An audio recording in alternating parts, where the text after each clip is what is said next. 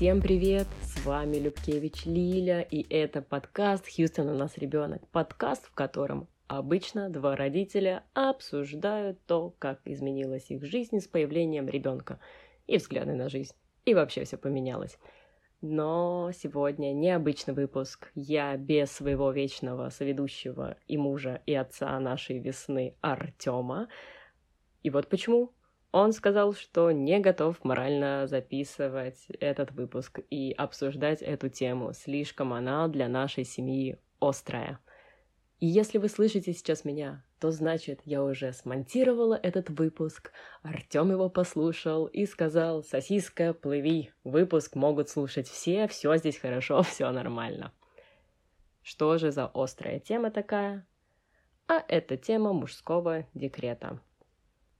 И сразу оговорюсь, что я весь этот выпуск буду называть отпуск по уходу за ребенком декретом. Хотя по всем-всем-всем законам это неправильно. Декрет — это то, что может получить только женщина. Декрет — это когда перед родами дают тебе отпуск от работы и деньги выплачивают, и какое-то время после. Честно, я не проверила, какое после, там что-то в духе, не знаю, недели две или месяца два. А вот отпуск по уходу за ребенком, то, что у нас обычно называют декретом, это вот когда ты долго-долго не работаешь до трех лет, а ухаживая за ребенком. И его могут взять не только родители. В отпуск по уходу за ребенком могут идти все. В смысле, бабушка, тетя, при желании даже очень старшую сестру или брата можно туда отправить. Но этот выпуск не о том, как мы все неправильно называем. Я свободных взглядов человек, и я считаю, что если вы хотите что-то называть э, нелицеприятным, значение неприятным, называйте. Язык адаптируется, мы все все поймем и все простим. К сути, я очень-очень хочу, чтобы Артем ушел в декрет. Артем очень-очень не хочет уходить в декрет мы все его понимаем, и есть у меня целый пул аргументов, зачем. И Артему в частности идти в отпуск по уходу за ребенком, и зачем вообще отцам, всем отцам, всем отцам нашей огромной земли стоит ухаживать за своими детьми наравне с матерями. И я хотела сначала привести всякие там цифры, статистику, фигистику и говнистику. В общем, все-все-все очень сильное и основательное, где было бы сказано, что, например, пары в три раза реже разводятся, если мужчина взял на себя обязанности по уходу за ребенком, или там у, у, жен... у карьеры женщины происходит гигантский буст, если ее партнер взял на себя ребенка. Но я решила, что все это могут прочитать, вы можете прочитать и без меня. А я расскажу конкретно о своем видении, о том, что я чувствую, о том, почему я считаю, что это классно, клево, круто и хорошо. И на самом деле у меня будет всего а, три аргумента, перетекающих друг в друга. Поехали. Первый аргумент звучит очень просто. Мы все умрем, и то время, которое ты можешь провести с ребенком, никогда не повторится. А тут тебе государство России, а мы живем с Артемом в России, дает шанс. До трех лет ты официально можешь не работать, чтобы выполнять работу по взращиванию своего детеныша. И мне на этом моменте всегда приходит в голову плакат, я не знаю, видели ли вы его, он такой простой, А4, и там только кружочки, кружочки, кружочки. Что это за кружочки? Это 90 недель вашей жизни. И там каждая неделя в кружочке. Получается у тебя 90 строк, и где-нибудь там в четверти уже все закрашено и стоит отметочка «Вы находитесь здесь». И еще мне вспоминается вторая картинка. На этой э, картинке на примере прямых показаны отношения с разными людьми, и не только людьми с кем-то важным, а может быть и не очень важным. Есть две прямые, одна очень маленькая, коротенькая, а одна длиннющая, длиннющая и маленькая, коротенькая — это жизнь вашей собаки а огромная длиннющая — это ваша жизнь. И вот маленькая коротенькая жизнь вашей собаки, она находится где-то в середине вашей жизни, и, и, и это вообще-то вся жизнь этой собаки. И есть иллюстрация такими же прямыми наших взаимоотношений с родителями. Что на самом деле мы с родителями проводим очень тесно, очень рядом, очень близко первые лет 16, а потом мы встречаемся, расходимся, встречаемся, расходимся, и чаще всего просто созваниваемся. И столько времени, столько много времени, сколько ребенок проводит с родителем в своем детстве, он не проводит больше никогда. Даже если вы приезжаете к родителям на все выходные, на все праздники, на все каникулы, все равно взрослый вы, скорее всего, уже работаете, у вас есть другие интересы, и вы не посвящаете каждый вечер своей жизни встрече и разговорам с родителями. И это нормально, это обычно, но декрет — это время, когда ты можешь провести все свое время с ребенком, вложить в него все, что тебе хочется. Ну, попытаться вложить, окей. И это неповторимо это мы все еще не умеем путешествовать во времени. Мне никогда не стать моложе, чем сейчас, понимаете? Мы все каждый день стареем и близимся к смерти. Вот такой позитивный человек. И я поэтому считаю, что если ты можешь по официальной причине не работать и тратить это время, свое время, на то, чтобы провести с человеком, которого ты так хотел, так желал, которого ты искренне любишь, то, блин, возьми и используй эту возможность, потому что можно потом заработать все деньги этого мира. Деньги вообще никуда не денутся, а время денется. Ребенок вырастет, ему никогда больше уже не будет два года, и это, блин, как можно это не использовать? Я, возможно, говорю каким-то таким низким приглушенным голосом, потому что я очень боюсь разбудить весну и тороплюсь записать все, что я хочу записать. Блин, это будет самый отстойный выпуск. Конкретно в нашей ситуации весна супер классный ребенок. Ей сейчас год и десять. Она очень спокойная, она очень договороспособная. У нее почти не бывает истерик. Она уже умеет играть сама с собой. То есть э, частично, когда я провожу с ней время, я могу заниматься своими делами. Мне просто надо ее немножечко там пристроить, и все. А, я сейчас две недели болела, и за две недели болезни я все равно работала мамой, и я умудрилась прочитать две с половиной книги, ребят, почти как в отпуске. Просто потому, что, ну вот, удалось как-то так построить время с весной. Офигенно! А, это все равно, а, все равно то время, которое я провожу с весной, как ее взращиватель, это, ну, такая вот прям супер работа-работа, но я это к тому, что весна сейчас максимально приятный ребенок, и уйти в декрет сейчас, в этом возрасте, это будет прям, делаю итальянский жест вот этот, это будет почти читерство.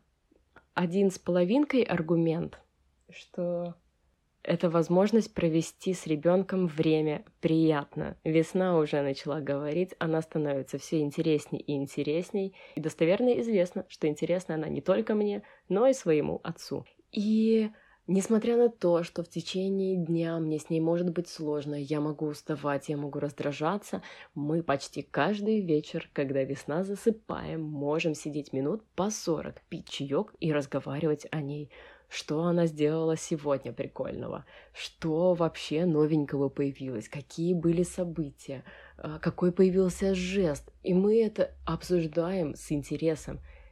И сейчас я все это замечаю, я все это вижу, я все это фиксирую, и я провожу с ней время.